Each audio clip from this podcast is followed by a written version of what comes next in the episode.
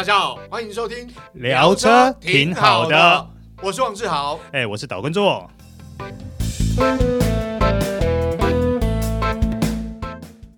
Hello，各位听众朋友，大家好，欢迎收听这一集聊车挺好的，哎，我是岛叔岛根座，我是玩车大麦克 Michael 汪廷二，哎，我们今天在现场要来报道一台。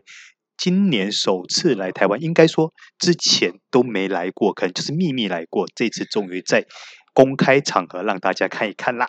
是，就是 Toyota 的未来 Mirai，Mirai 这台氢能的电动车。嗯，因为 Mirai 这个意思就是未来的意思嘛。对对对对对。嗯，那它氢能电动车，这对大家来说听起来可能我们。在很多地方，或者说在我们节目也不止一次介绍过这样的车子，可是这次亲自来到现场了，然后也让大家亲眼看到它的一些相关的机构等等，其实还算是蛮不虚此行的啦。是啊，是啊，终于看到这个蔚来这款车子的本尊。嗯、其实蔚来这款车也不是什么非常呃不得了的技术，我必须这么说，因为它其实就是所谓的燃料电池车，是 fuel cell，对 fuel cell。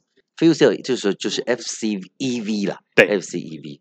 好，那这边跟大家稍微解释一下什么叫 FCEV 的东西。简单说，它就是氢气直接进入到燃料电池组，跟氧气发生反应。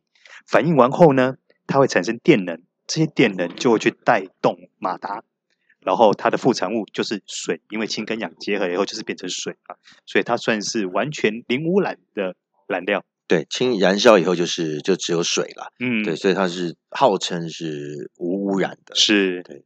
那我们现场看到呃，Mirai 这台车看起来其实还蛮流线的啦，但是其实它车身尺寸不小哦，哦，它比较像是一个 Camry 这样子的一个 size，可能还更大一点，我觉得还稍微大一点，可能还更更大一。点，因为它的车身尺寸光车长就四九七五 millimeter，哦，那真的是差不多是。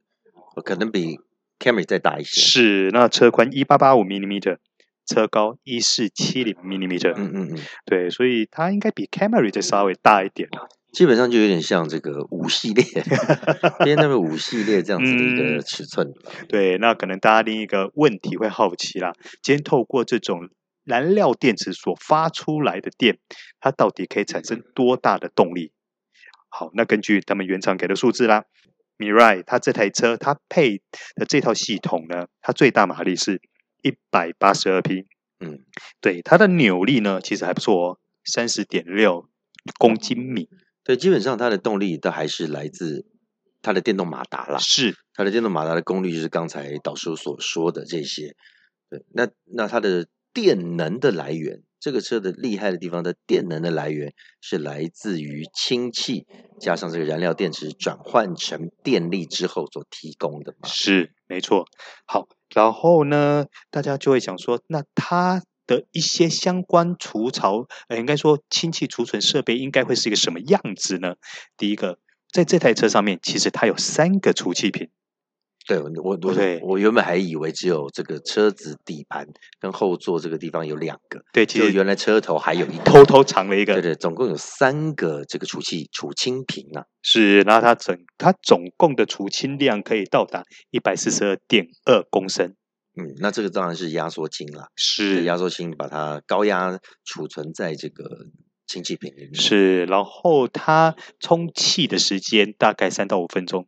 对，这个就是 fuel cell 的这种燃料电池车可能会成为未来的趋势。最主要的就是因为它的充能的速度很快。嗯，我们现在充电哇，随便要充个十几、二十、半个小时，甚至一整个晚上。对，那个充电的速度太慢了。嗯，对。但是如果是加氢气，加只要最多大概五分钟就充满了，就可以让你开。你看这个 Mirai，它的续航力可以到多少？你看，呃，它续航力呢？目前看起来是可以到达七百五十公里。是啊，你看，嗯，加五分钟充满三个气瓶，然后可以开快八百公里。是，然后它是 WLTC 测的嘛？那你大概再打个八折，七百五打个八折，七百五十六，算起来也可以跑五百多公里。是啊，是啊，对，其实跟现在的油车比起来是毫不逊色的，毫不逊色了。对对对，对而且它这个最主要是大家会想说，你车身里面装三个这个气瓶。是怎么样的一个状况？这不是都用钢瓶吗？很重吗？等等的。但现在已经不是了，哦、对不对？已经不是了。那现在都是用这种玻璃纤维加上这个碳纤维等等的这种复合的材质，嗯，它可以承受非常高的压力，同时它的这个瓶身的重量是很轻的。是第一个可以减轻第减轻重量，第二个它在整个防漏的安全来说也做得非常好。对。那当然了，对，在那个 Mirai 它整个在防泄漏这件事情上面，其实他们是做的很安全的。第一个，它在于整个钢瓶的部分呢，它是尽量让它接触大气空气。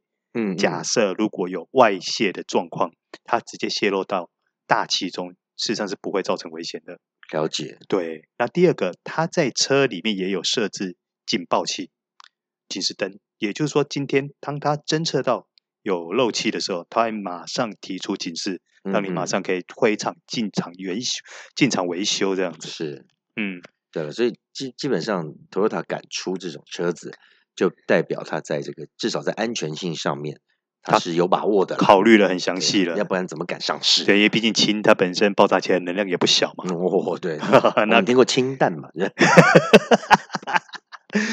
没那么严重啦，但是、呃、开玩笑，但是对，但是其实氢跟氧结合是还蛮激烈的，它算是一种激烈反应，对对，也是易燃的气体啦。嗯嗯，好，可是，在这种状况来，那在这种状况下来说，那大家会想说，未来因为目前都还是以电动车为主力未来发展方向嘛，对对，然后那可能那 Michael 哥，你觉得在电池车？跟氢燃料电池车来说，各有什么样的优点？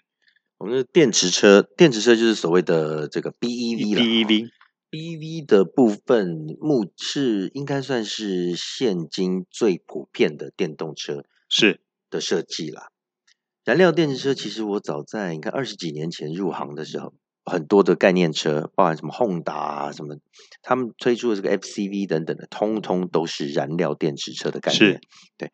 那时候我们也曾经在日本开过了，嗯，那那个车子，呃，那当然那个没有感觉啊，就是电动车的感觉了，对。但当然他也强调了，呃，他们是会最终的目目标是希望能够用不管是这个潮汐发电，或是什么风力等等的这种大自然的这种力量来产制氢气，嗯，因为我们知道现在目前氢气依照这个 Toyota 和这个联华。嗯，他们合作的这个状况，联华这个制氢的厂商，它其实制成都是用这个石化石石化原料嘛，用天然气，它等于就是说，它在呃，因为他们提到说他们用的是天然气，对，等于说在天然气的制成当中，它就会有一个副产物，就是氢气，就是氢气，就可以直接拿来用了。也就是我们当初在这个各家的概念车上面所获得的资讯呢，通通都是是希望能够用到这个大自然的力量。嗯，来产制这些是氢气，那最终那个环保的目的才会达到嘛？是，对。那其实如果说以目前的氢气的产制来说，大家也都尽量往这个方向去做努力，因为像我们刚刚提到，呃，联华他们是用天然气嘛？对对。但是其实，在石化产业的制成中，比如说我们清油裂解。它本身有一些副产物也会产生氢气，对，这个在未来如果真的氢能源车是会被普及的时候，是会被拿来大幅利用的。这个我相信了，对对，只是这个普及的这个脚脚步啊，这个速度啦，嗯、我们看到现在 BEV 啊，也就是电池的电动车，他们这个充电站等等的啊，其实建制并没有我们想象中来的快。对对，那到底它能不能够？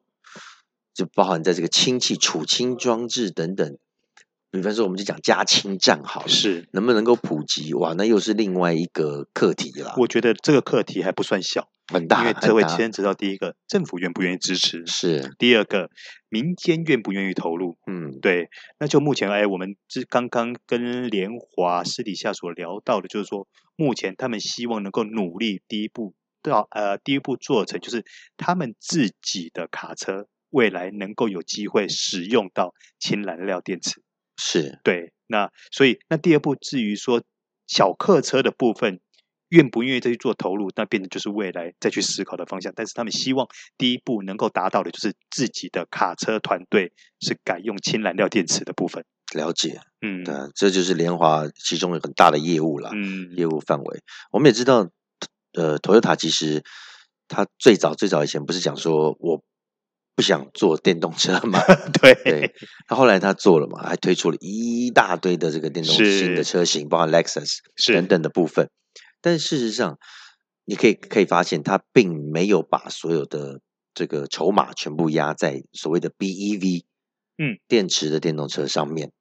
他其实同步也在开发，包含这个 Mirai。未来这款的燃料电池车，它是多元发展，它是多元发展，因为大大家都不敢说完全压住在同一个地方，嗯、免得到时候哦这个方向一改哦就鬼也错赛，是多方押宝才稳定吗？是啊，那 Toyota 有这个本钱多方押宝，是是是。好，那今天跟大家稍微聊一聊，哎，首次登台的 Mirai，它是一个什么样的车？那它是结构是什么样？那至于相关的一些配套跟未来它所遇到的一些问题，我们在这边跟大家稍微讨论一下。那我们这本期节目到这边先告一个段落喽。哎，我是导叔导根座，我是 Michael 汪廷二。哎，我们下次见，再见，拜拜。